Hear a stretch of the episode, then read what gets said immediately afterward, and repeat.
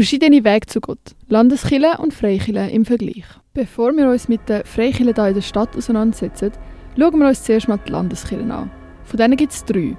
Die evangelisch Reformierten, die katholischen und die christkatholischen.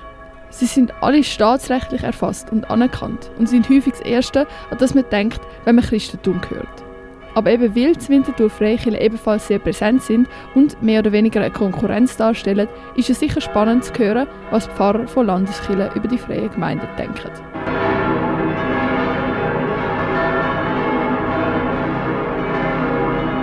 Einerseits mit einem katholischen Pfarrer, Stefan Stabli, geredet. Ich bin ja jetzt gut 15 Jahre da in Winterthur, damals noch nach Winterthur gelockt worden vom Pfarrer Hugo Gehring. Und seitdem sind wir ja 14 Jahre lang gemeinsam Pfarrer gewesen, da in Peter und Paul. Das ist so die Mutterpfarrei katholischerseits, die älteste Pfarrei von Winterthur. Ebenfalls habe ich mich mit Mike Gray, einem reformierten Pfarrer, getroffen. Ich bin Pfarrer in der Stadt der Winterthur seit äh, mittlerweile ein mehr als sechs Jahren und in der reformierten Landeskirche. Und ich tue mich auch ganz stark so mit meinem Pfarrer identifizieren. Insbesondere, weil ich zwei große Hunde habe. Wenn ich unterwegs bin in der Stadt, bin ich der Pfarrer mit den Hunden. Und den kennt man halt. Also, ja.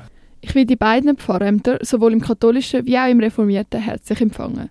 Eins mit einem Glas Wasser, am anderen Ort von einem riesigen Bernhardiner.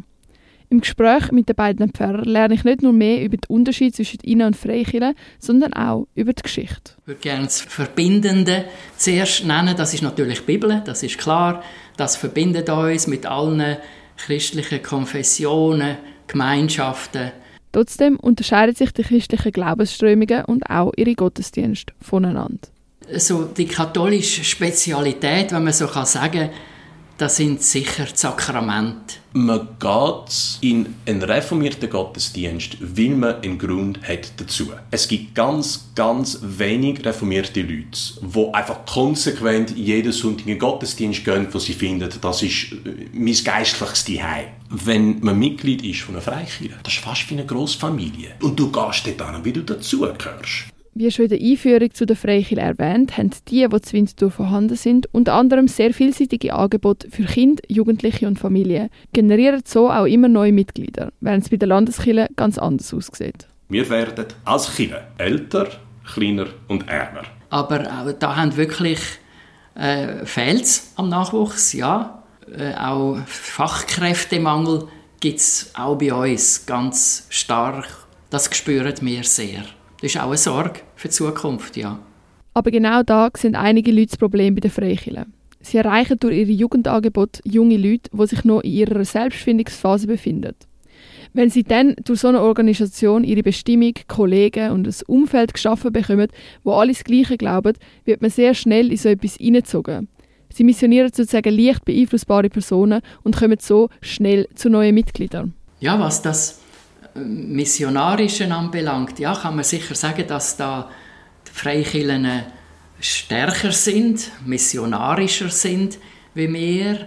Gerade jetzt ändert sich das aber auch ein bisschen. Aufgrund der Nachwuchsproblematik versuchen auch die Landeskirchen präsenter zu sein in der Gesellschaft und nicht mehr nur verdeckt. Weil natürlich vor allem im Vergleich zu früher ist der Landeskirchenbesuch am Sonntag keine Selbstverständlichkeit mehr.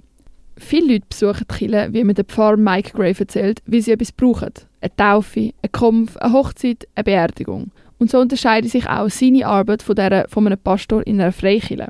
Mein Job als Pfarrer in der Landeskirche ist, für die breite Masse von Leuten da zu sein.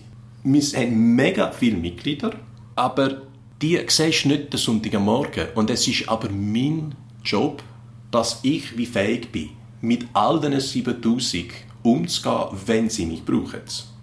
Ganz anders sehe ich das nämlich bei einer Freikirche aus.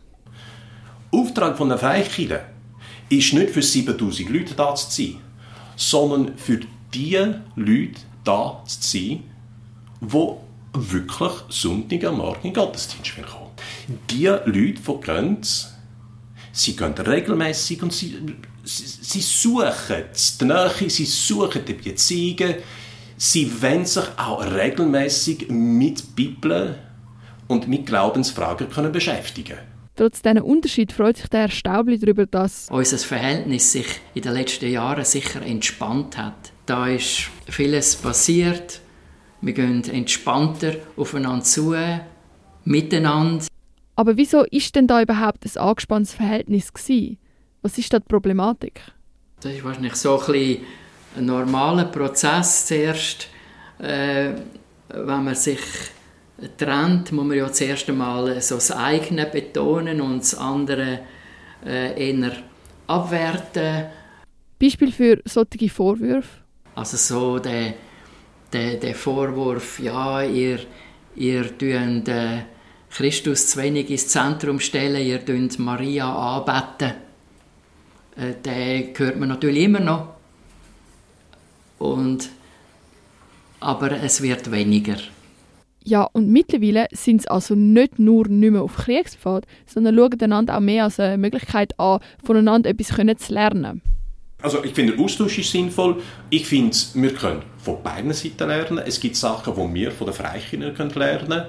Also gerade so die Art und Weise, wie ICF mit medialen Sachen umgeht.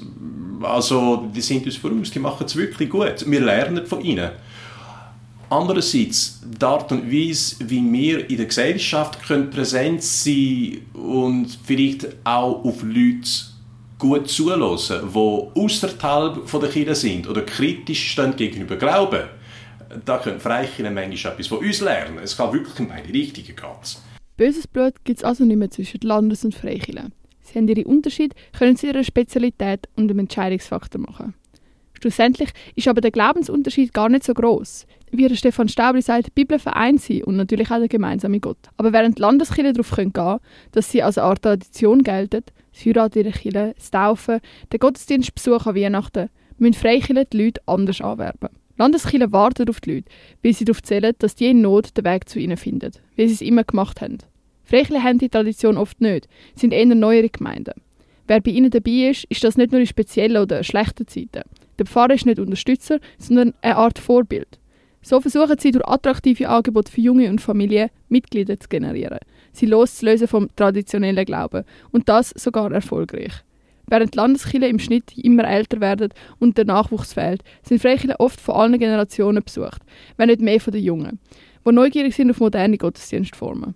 Ob das Interesse zurückzuführen ist auf speziell gute Marketingstrategien oder einfach das Erreichen von anfälligen und beeinflussbaren Leuten, die Freikirchen, mit denen ich als nächstes rede, wissen darauf sicher eine Antwort.